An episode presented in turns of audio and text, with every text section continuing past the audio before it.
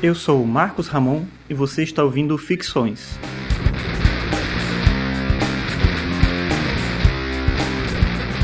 Esse é o episódio 34 e hoje eu vou falar sobre viagem.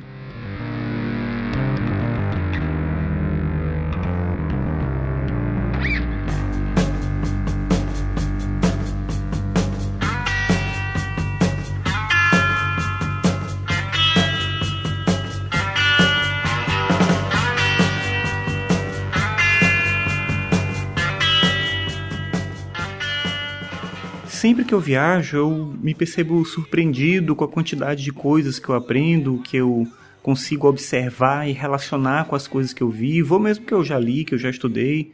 Mas a viagem, ela dá de certa forma uma possibilidade de você ter contato com o ambiente e fazer reflexões de uma forma que, se você está em casa lendo, ou pensando, ou refletindo, talvez você não consiga fazer da mesma forma. E aí eu acho que a gente pode encarar uma viagem como um gasto ou como um investimento. Um grande problema talvez hoje do nosso tipo de vida é que a gente trabalha tanto que a gente se programa para viajar como uma obrigação. E aí você tem que fazer todo aquele roteiro de turista e fazer todas as coisas que todo mundo tem que fazer, ir nos mesmos lugares. E você acaba voltando da viagem muito cansado e sentindo que não aproveitou de forma suficiente aquilo que você fez e talvez por isso que a gente encare como um gasto, não necessariamente como um investimento. Eu acho que a viagem ela pode ser mais produtiva se você consegue, de certa maneira, vivenciar um pouco daquele ambiente, daquele lugar de uma maneira com um pouco menos de compromisso, quero dizer assim, de compromisso de turista, sabe? Aquela coisa de fazer, como eu comentei antes, todos os programas que todo mundo tem que fazer. Na verdade, se você vai para conhecer a cidade mesmo, e andar e passear e ficar uma tarde num lugar só, parado e, e caminhar pelas ruas e ver as pessoas e conversar com alguém, talvez você aprenda muito mais, talvez você é, tire daquela viagem muito mais para você do que algo que tem que ser de uma maneira específica ou que tem que ter um formato único. Do ponto de vista filosófico, eu entendo a viagem como uma metáfora, de certa maneira, e uma decisão também, que é bem importante, no sentido de pensar a viagem como um diálogo, nessa ideia de algo que vai e volta.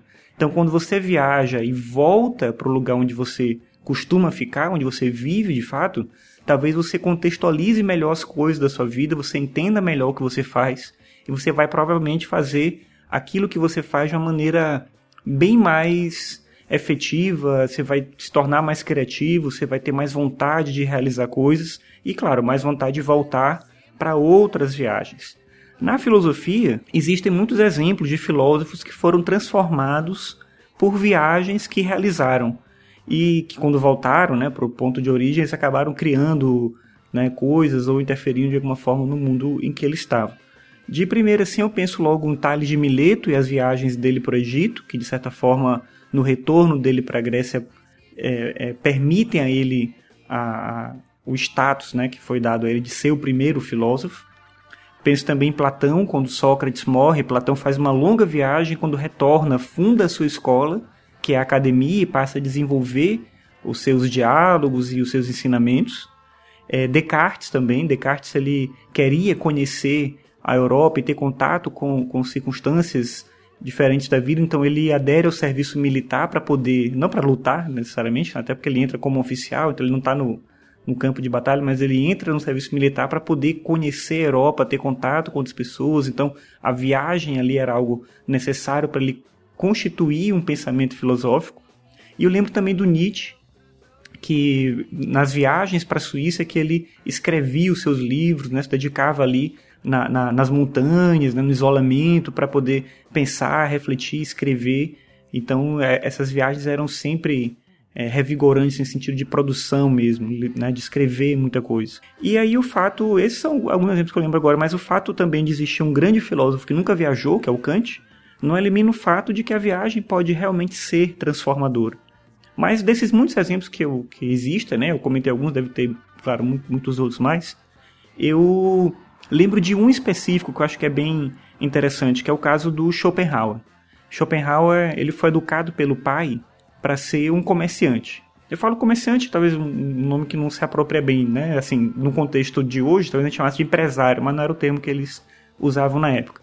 O pai do Schopenhauer, ele era um comerciante, mas um comerciante que tinha é, fazia negócios né, na Europa toda, né? Então ele tinha uma influência muito grande, tinha muito dinheiro e fazia e, preparou o filho para ser um comerciante como ele, para seguir a, a, nessa mesma carreira. E, mas ele percebe no Schopenhauer adolescente uma vertente para filosofia, para a literatura, ele quer ser um erudito e o pai fica um pouco preocupado com isso. Então, com 15 anos, ele apresenta uma proposta para o Schopenhauer que era de que sim, se ele quisesse ser um erudito, ele podia, mas ele ia se virar do jeito que ele pudesse e talvez não ganhasse muito dinheiro na vida. Mas se ele quisesse ser um comerciante, como o pai queria, ele, ele né, faria junto com ele e a mãe uma viagem por toda a Europa. E para um adolescente de 15 anos que adorava literatura, que lia os poetas, que via eles falando sobre os lugares, né, o que, que, onde eles passaram, é, é, uma viagem dessa era algo irrecusável. Então ele aceita a viagem e aceita ser um comerciante não erudito. E ele faz durante um ano essa viagem pela Europa e é interessantíssimo os diários do Schopenhauer da época e ele mesmo depois já mais na velhice ele retoma isso de que ali ele formou a visão de mundo dele. Ali ele formou a, a percepção filosófica dele para o mundo e ali ele construiu já, começou a construir a obra dele. Porque ao contrário do que ele lia na poesia, nos escritores, onde ele que pintava um mundo de forma bela, interessante, o que ele vê é um mundo destruído, ele vê dor, ele vê sofrimento, ele vê pessoas escravizadas, ele vê gente, né, é, pobreza, miséria, ele vê coisas terríveis. E, ali ele, ele constitui o pensamento pessimista que ele mantém durante toda a vida. Aquele mundo que é cantado e que é florido nos livros não é o mesmo mundo que ele reconheceu. É, basta lembrar também que o Schopenhauer nasceu em 1788 então, é um pouquinho ali, né, quando está acontecendo uma série de coisas logo depois, Revolução Francesa, então a Europa, quando, nessa, quando ele tem 15 anos, que ele vai viajar pela Europa, ele vê os reflexos da Revolução Francesa, da guerra, do que Napoleão é, gerou ali, então ele está vendo um ambiente extremamente difícil. Para ele não, porque ele é rico, a família dele é rica, então eles viajam e vão, claro, para os melhores lugares, mas ele ele faz questão de observar o todo daquele lugar onde ele estava. Então ele compara, já na velhice, essa viagem que ele fez pela Europa com a saída de Siddhartha do castelo. Então ali é revelado para ele a verdadeira face do mundo.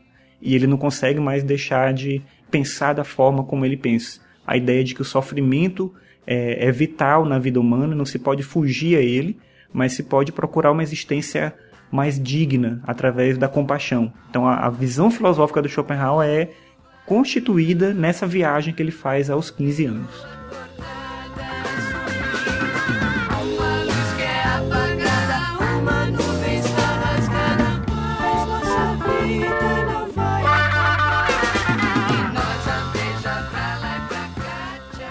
Mas eu não quero dizer com isso, com esse exemplo, que todo mundo que faz uma viagem faz a viagem para aprender algo sobre a condição humana, para entender melhor as pessoas, ou vai fazer reflexões existenciais. Não, às vezes você quer viajar só por viajar, você quer fazer mesmo uh, aquela viagem de turista, e não tem, óbvio, né? Não tem nada errado nisso.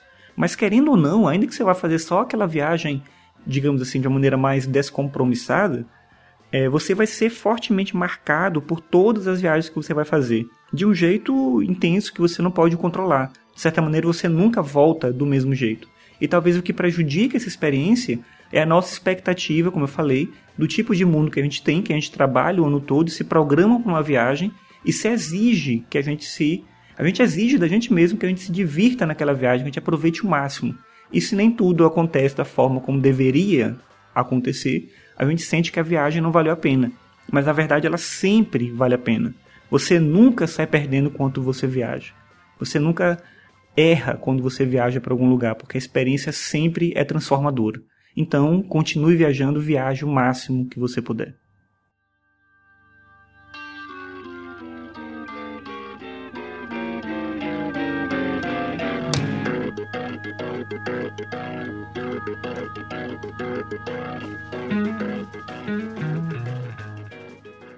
Obrigado por ouvir mais esse episódio. Esse foi o episódio 34 do Ficções sobre viagem. Eu peço para você acessar lá o blog da do podcast www.marcosramon.net barra podcast. porque lá você pode acessar todos os episódios e ver as outras coisas que eu já publiquei. É isso, obrigado, até a próxima.